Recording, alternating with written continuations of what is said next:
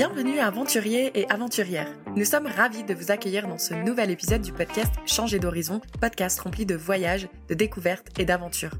Ici, nous sommes tous réunis par cette soif d'explorer le monde et de vivre des expériences inoubliables. Si le site pvtis.net vous partage déjà de nombreux témoignages et conseils pour une expérience unique grâce au programme Vacances Travail, on a eu envie de vous offrir des expériences de vie audio à travers ce podcast. Donc si vous cherchez une petite dose d'évasion, installez-vous confortablement et préparez vos oreilles à être transportés dans des contrées lointaines à travers le récit d'une personne qui a osé vivre pleinement l'expérience du PVT. Que vous soyez déjà familiarisé avec le concept ou curieux d'en apprendre plus, vous êtes au bon endroit. Alors let's go, l'aventure commence maintenant. Voyagez avec nous aujourd'hui vers les contrées fascinantes du Japon, où les histoires se tissent au rythme des relations humaines et des défis linguistiques. Dans cet épisode du podcast, nous avons le privilège de recevoir Camille, qui a osé plonger dans l'aventure du PVT Japon suite à une perte de sens à la fin de ses études. Laissez-vous emporter par son récit, où chaque jour est une découverte et chaque interaction est une leçon précieuse. Elle répondra à une question essentielle. Faut-il parler un minimum le japonais pour vivre pleinement son aventure au pays du soleil levant? À travers des anecdotes et ses expériences personnelles, notre invité lèvera le voile sur les subtilités de la communication nippone et explorera les multiples facettes de cette culture unique. Elle partagera ses moments de joie, de surprise et parfois de confusion, mais surtout, elle inspirera celles et ceux qui envisagent de partir au pays du soleil levant grâce au permis vacances-travail. Que vous soyez un amoureux de la culture japonaise, un aspirant expatrié ou simplement curieux d'en apprendre davantage sur la beauté envoûtante de ce pays fascinant, cet épisode vous transportera dans les rues animées de Tokyo, les temples ancestraux de Kyoto et les paysages pittoresques du mont Fuji. Konnichiwa Camille Ohio Ah, donc konnichiwa, c'est pas vrai, c'est pas ça Si, si, mais c'est plus familier, Ohio, c'est plus salut, donc euh, je me permets, euh, pour être un peu plus familière et, euh, et voilà, sympa, j'ai dit Ohio. Et bah d'ailleurs, est-ce que tu nous as choisi un mot japonais ou français pour nous résumer ton expérience de PVT Alors, c'est pas un mot en soi, c'est une expression. C'est euh, l'expression euh, monono haware. Alors, littéralement, ça voudrait dire la douceur amère d'un bref moment nuancé de la beauté transcendante. Donc voilà, c'est un petit peu long, mais en fait, c'est l'idée que la beauté, elle est éphémère et c'est justement ça qui fait la beauté de la vie et qu'il faut apprécier. Et je pense qu'un exemple assez marquant en fait de cette philosophie japonaise, c'est euh, donc hanami, c'est euh, la contemplation des cerisiers, des donc des sakuras euh, pendant leur floraison en mars-avril. Et en fait, justement, c'est une activité qui est très prisée des Japonais parce que on adore ça. la floraison dure que quelques semaines et c'est ça qui est beau, c'est éphémère. Et je pense que ça résume bien mon PVT dans le sens où je vois des choses magnifiques. C'est quelque chose qui est limité dans le temps. C'est une expérience d'une année. J'en suis très contente et c'est ça aussi, c'est cette éphémérité de l'expérience qui me fait d'autres d'autant plus apprécier euh, la beauté du Japon. Ok, donc est-ce qu'éphémère serait une, une, bonne traduction pour euh, résumer ton expérience? La beauté de l'éphémérité, si je peux être plus précise. Merci à toi. Au Japon, en 2020, c'était 1800 places disponibles pour les PVTis, donc pas énorme si on compare à d'autres pays. Mais la question que je me pose, c'est est-ce que ton expérience en tant que PVTiste au Japon, c'est elle qui t'a permis de mettre les pieds au Japon pour la première fois? Alors non, en fait, j'avais déjà été en vacances deux semaines, donc en 2019-2020, puisque j'avais fait le Nouvel An là-bas. Mais j'avais fait que Tokyo et Akone, donc c'est une ville un peu vers le mont Fuji, à deux heures de Tokyo. donc ça m'avait clairement laissé sur ma faim, et c'est pour ça que j'ai voulu aussi y revenir en PVT. Et pourquoi avoir choisi parce que je sais que tu es allé directement après tes études, mais pourquoi avoir choisi ce moment précis et pas avoir attendu, par exemple, de mettre un peu d'argent de côté Tu sais, le fameux CDI, le Graal, mettre de l'argent de côté et ensuite partir pour ton expérience? Bah, Je pense que justement, c'est un moment parfait parce que j'avais la chance déjà de pas être endettée. J'ai conscience que déjà c'est un statut qui est assez avantageux. J'ai pas d'enfants, j'ai pas acheté de maison, j'ai pas de prêt remboursé, donc en fait j'ai rien qui entre guillemets matériellement et financièrement me retenait en France. Donc en fait c'était le moment parfait et je savais que justement en fait si je m'engageais dans une carrière avec un CDI, ça allait me bloquer parce que souvent on nous dit ah ben non si en fait tu pars de ton CDI pendant une année, bah après en fait toutes les un peu les échelons que tu as gravis, euh, faudra repartir de zéro. Donc justement en fait c'était euh, le bon moment. J'étais diplômée, j'avais un peu fait bah, tout ce qui avait été euh, toujours attendu de moi, voilà, aller à l'école, avoir mon diplôme, etc.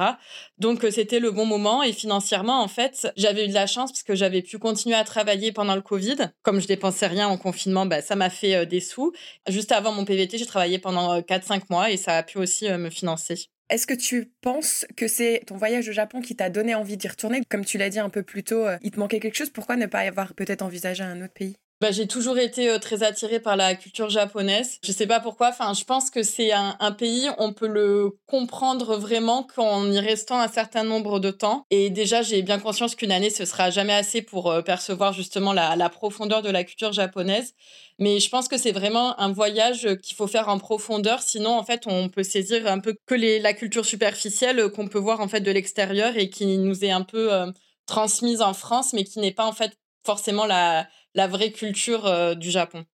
Est-ce que tu avais peut-être profité du confinement pour apprendre quelques bases du japonais? Alors, j'avais euh, commencé à apprendre euh, donc les hiragana et les katakana toute seule. C'est ça en fait pendant l'été au début du Covid.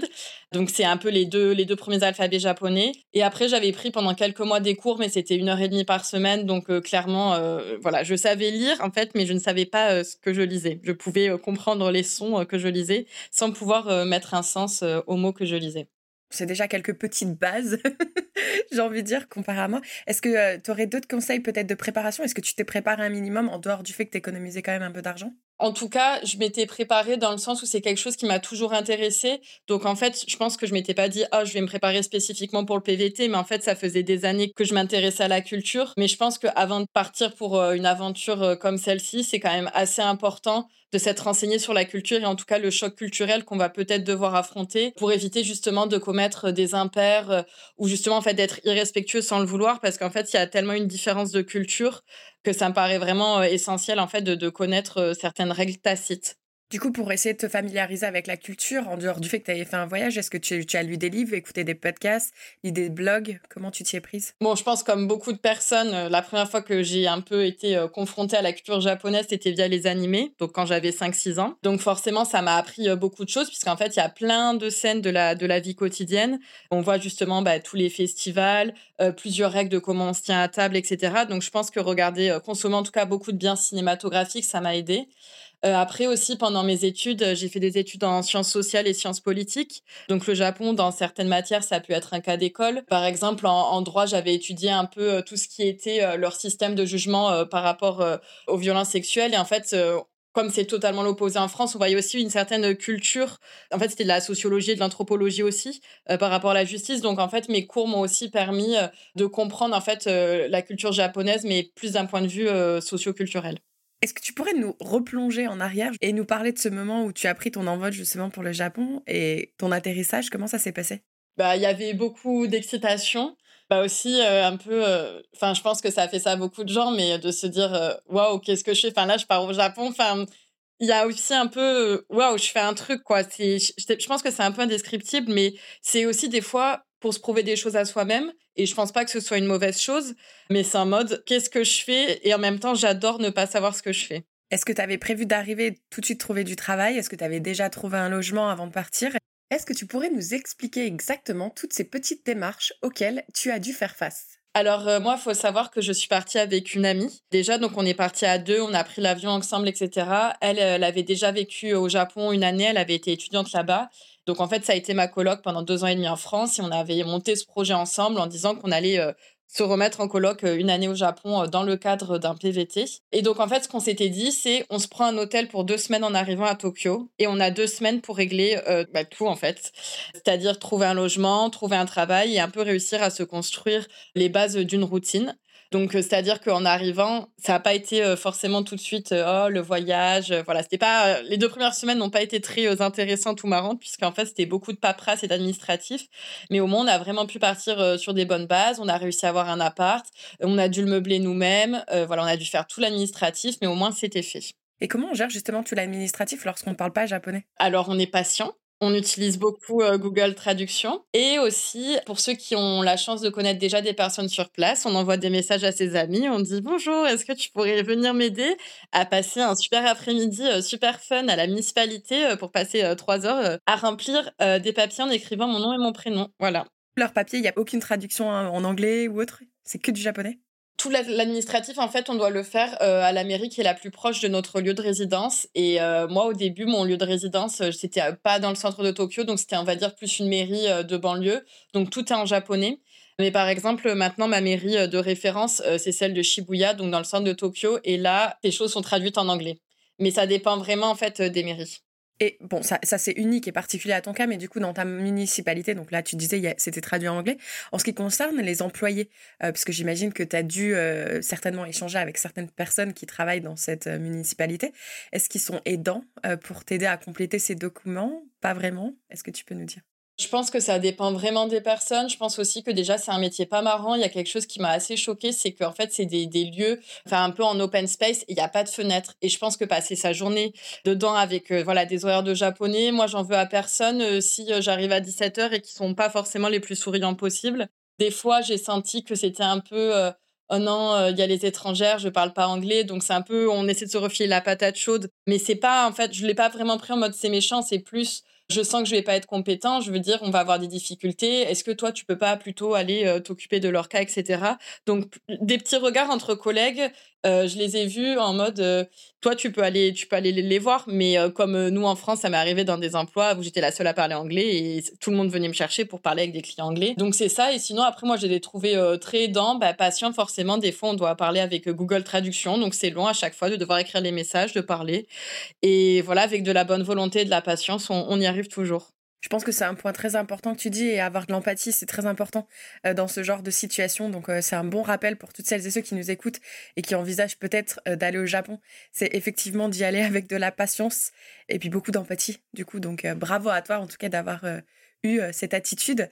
Donc, une fois que tu as trouvé ton logement, est-ce que tu as tout de suite été à la recherche d'un travail ou tu as attendu un petit peu pour explorer un peu plus le Japon? Je me suis direct mis en recherche d'un travail. En fait, j'avais même commencé en même temps que la recherche de logement. Enfin, en fait, j'avais tout cherché en même temps.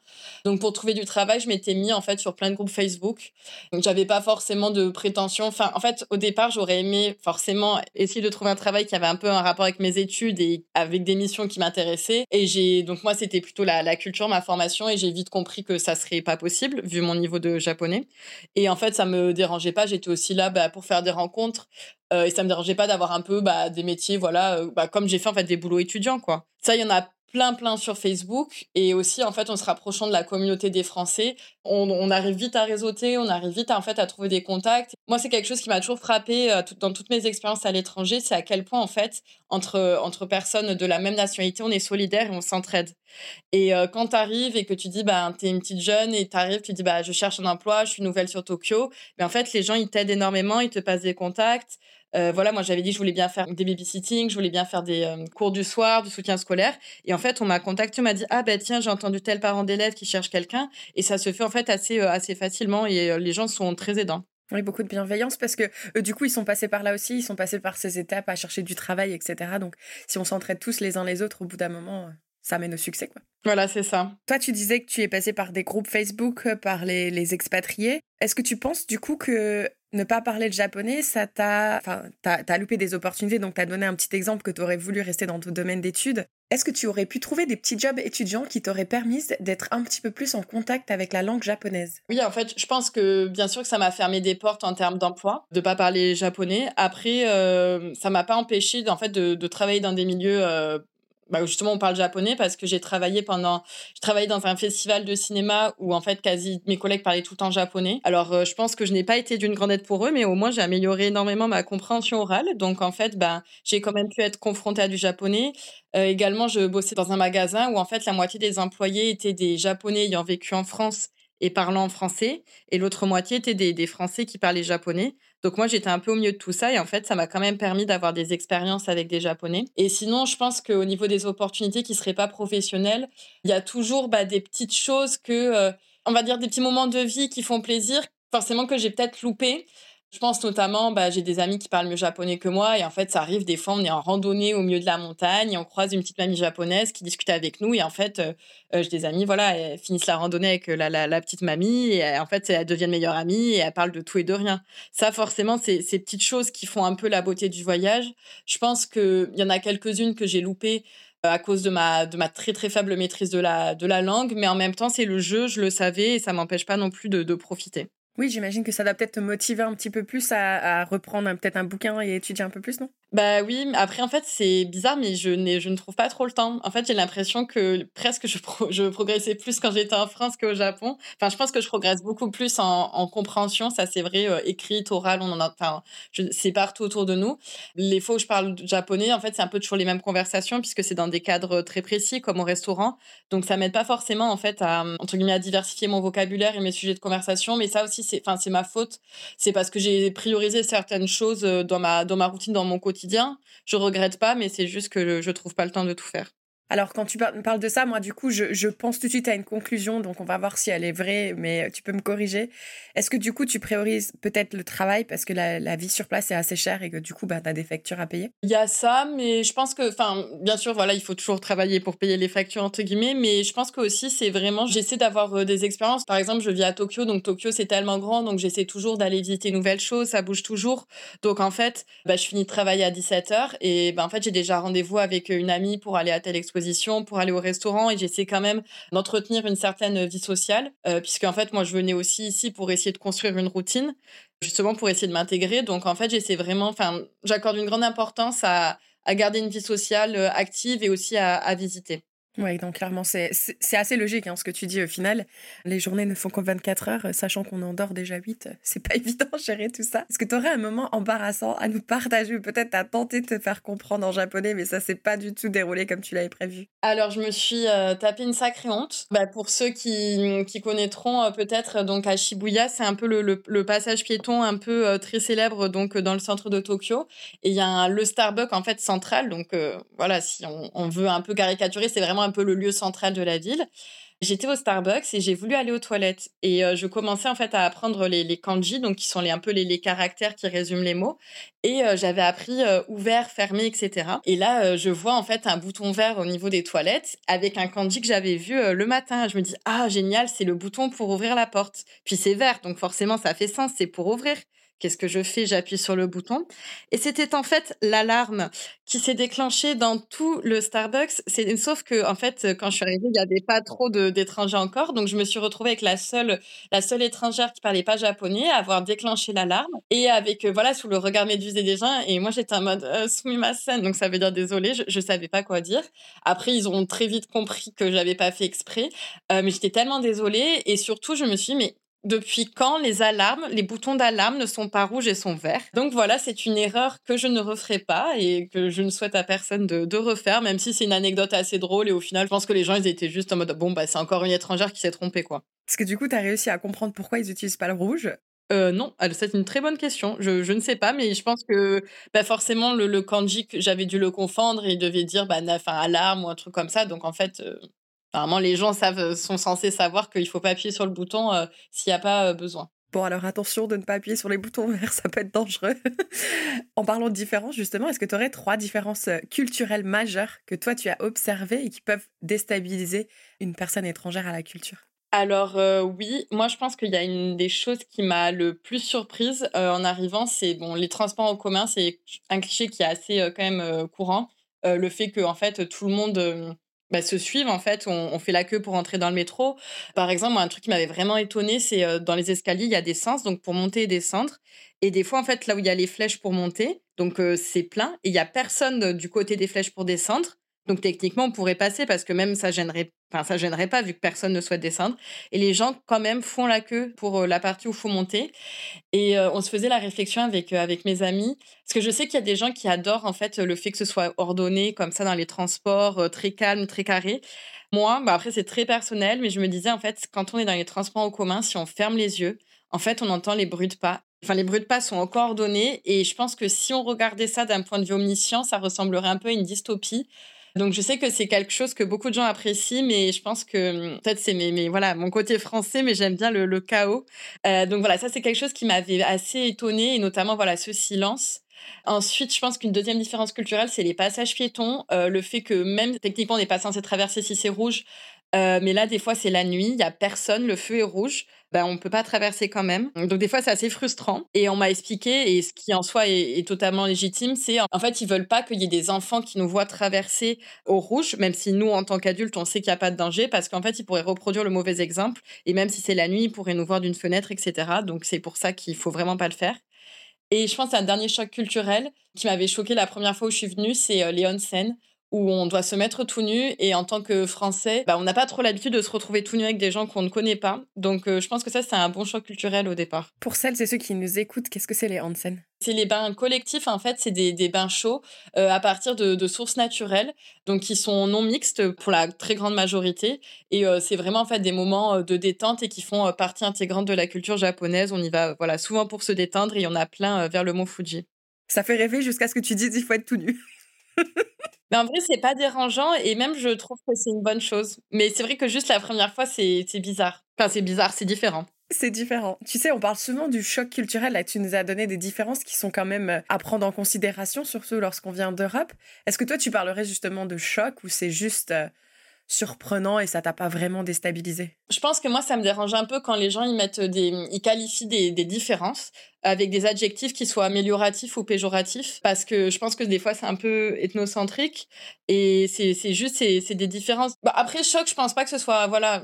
Pour certaines personnes, ça peut l'être. Il y a des choses qui sont très différentes, euh, mais voilà, faut juste se dire que c'est différent. C'est pas forcément mieux, c'est pas forcément moins bien. C'est c'est juste une autre manière d'appréhender en fait euh, des choses.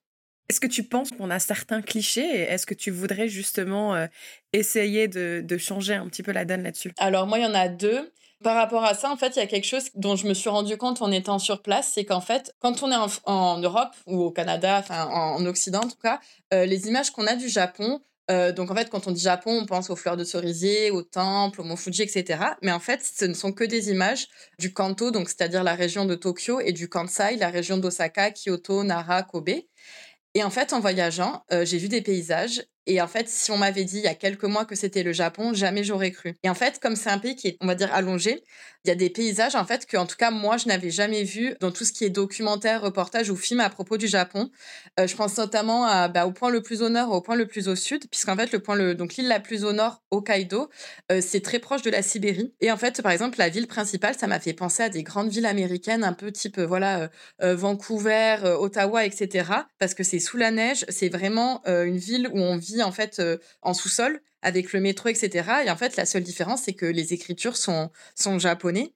Mais vraiment, en termes de paysage, moi, ça m'a assez étonnée. Et j'avais fait un échange en Islande auparavant. Et en fait, des fois, ça ressemblait à l'Islande. Et pareil pour l'île le, l'île au sud, à Okinawa. En fait, Okinawa, c'est même plus proche en fait de Taïwan que de Tokyo.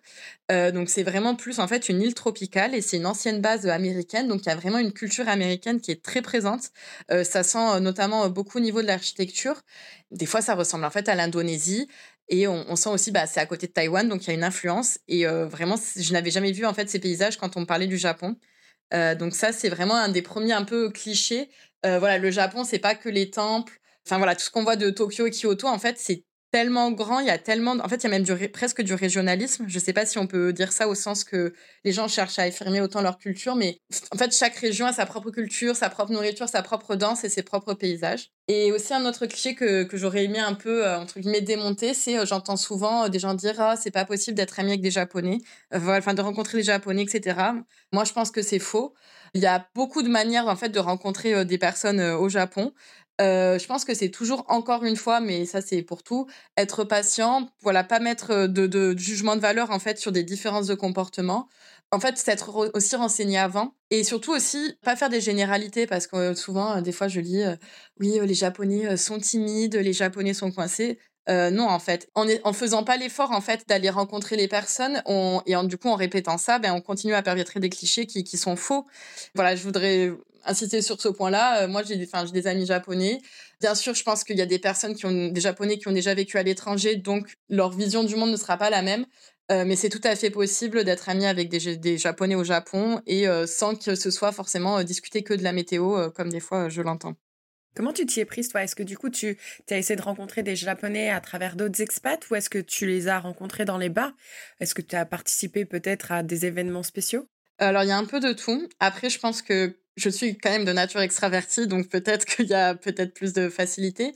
Donc des fois, c'est des amis d'amis. En fait, il y a beaucoup de personnes qui sont métisses.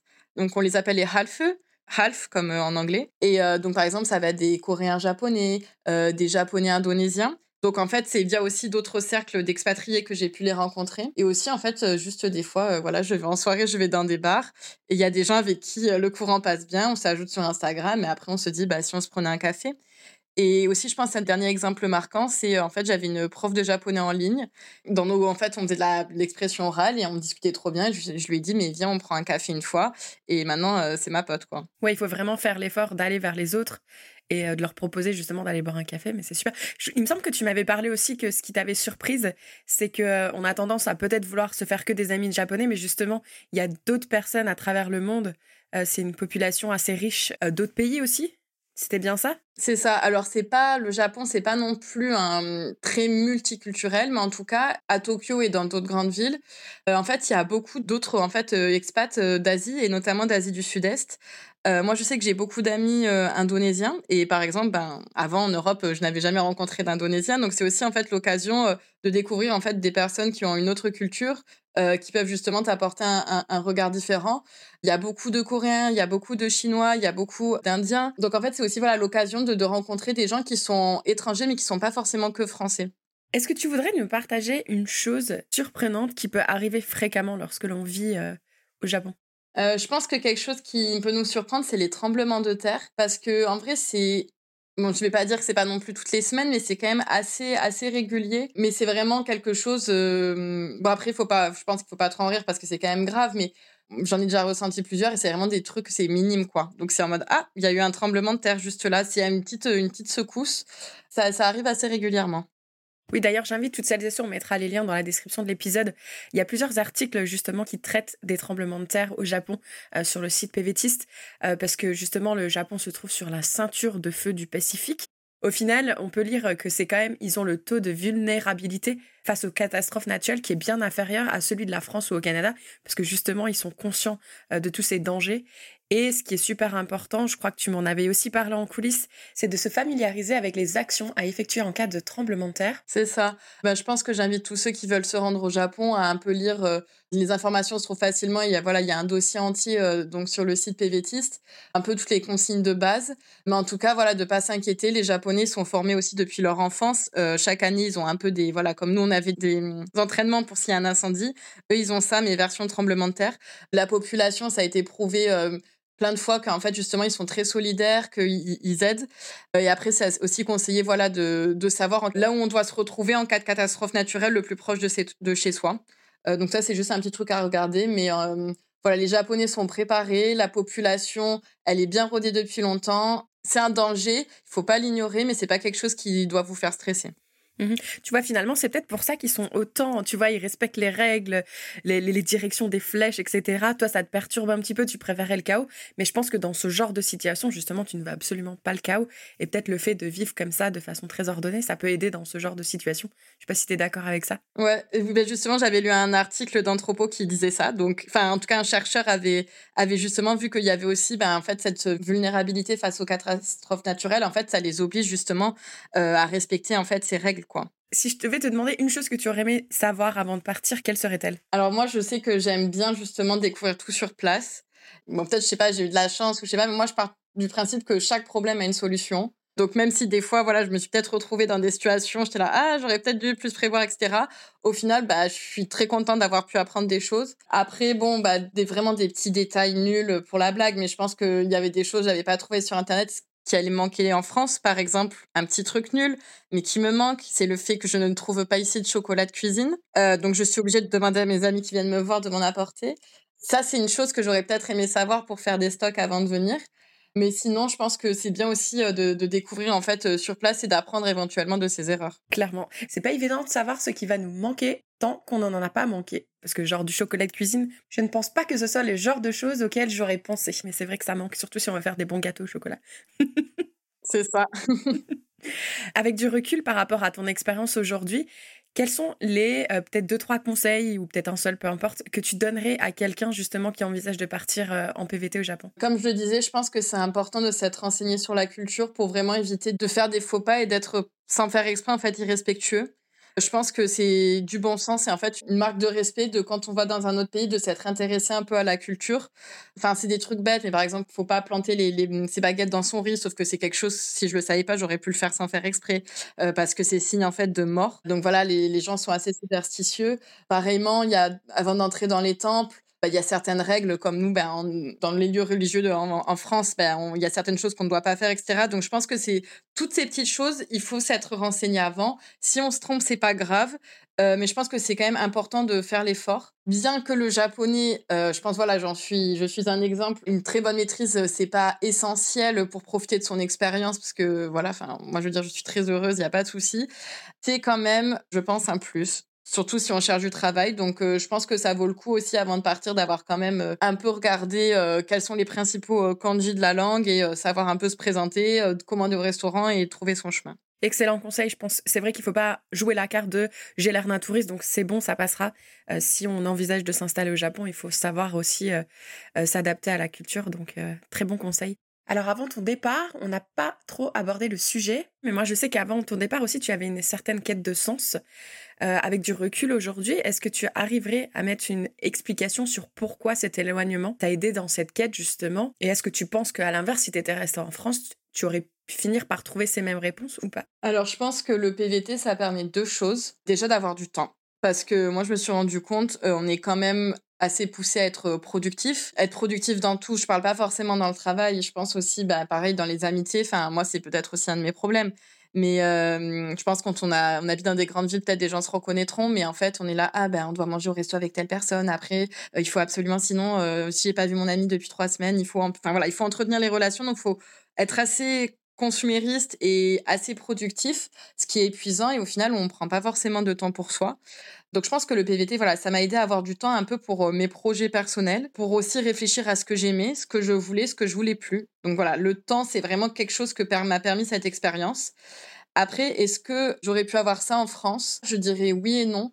Je pense que ce qui est important, en fait, c'est de sortir de sa zone de confort et des fois de se mettre un peu dans l'embarras. Je pense que voilà, il faut se mettre en, difficulté. Après, voilà, ça fait un peu discours euh, bateau de développement personnel, euh, mais euh, je pense que c'est vrai et surtout d'être confronté à des points de vue qu'on n'aurait jamais eu. Voilà, moi, je pense beaucoup bah, dans la manière d'appréhender le travail. Moi, je vois ici la, culture du travail, elle est totalement différente et ça m'a un peu remise en question sur certaines de, mes certitudes et mes biais qui étaient un peu un peu ethnocentriques. Donc, je pense que c'est bien en tout cas, casser sa routine, euh, ça permet vraiment, je pense, de trouver un peu plus de sens et en tout cas de définir ce qu'on veut, ce qu'on veut pas et de se rendre compte aussi des chances qu'on a dans, dans la situation qu'on fuit peut-être.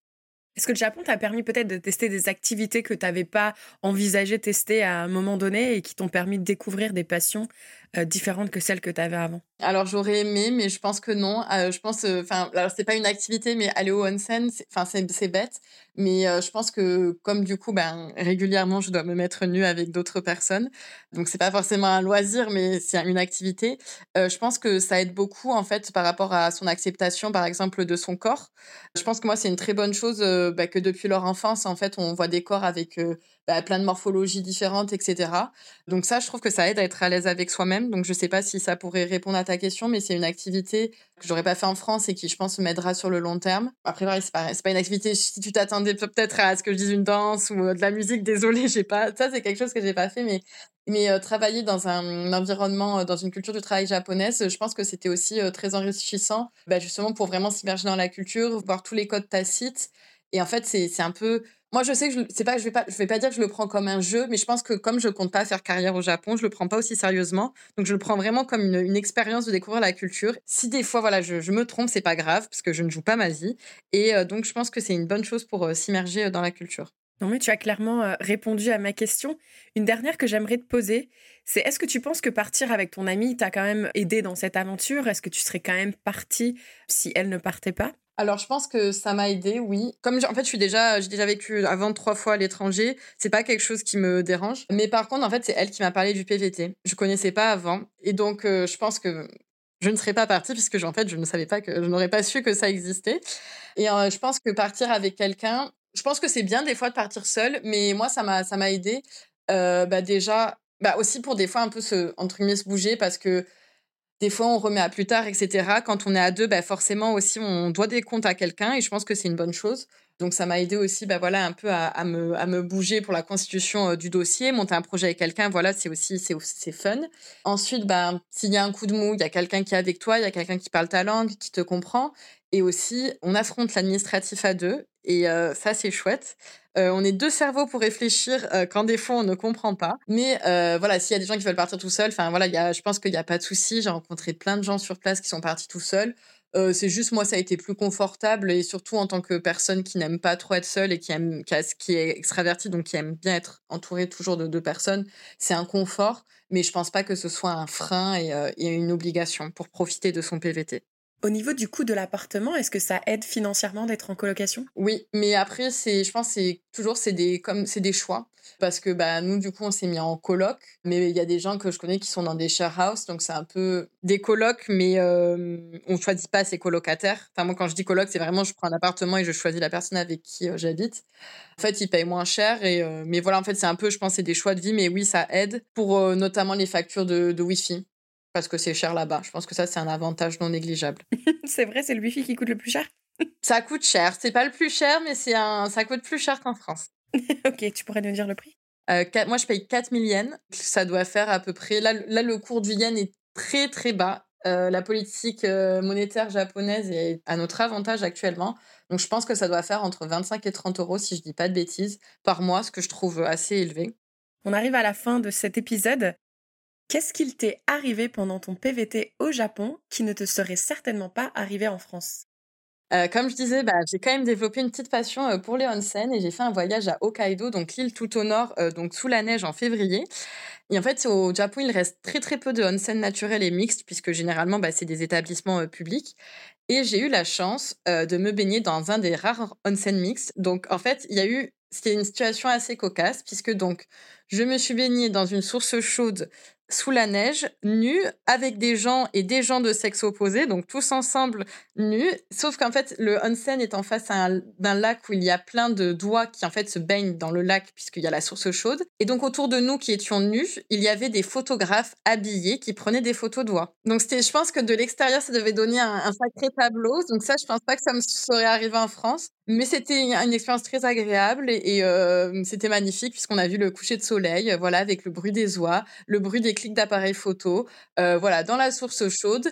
Et au final, bah, après plusieurs expériences d'onsen, j'ai réussi à me mettre dans un onsen nu avec euh, voilà des, des personnes de mon sexe et du sexe opposé. Donc c'est voilà, c'était cocasse. Ok, et eh ben écoute, image très cocasse pour conclure cet épisode. Merci à toi Camille pour ton partage et plein de bonnes choses pour la fin de ton PVT. Merci.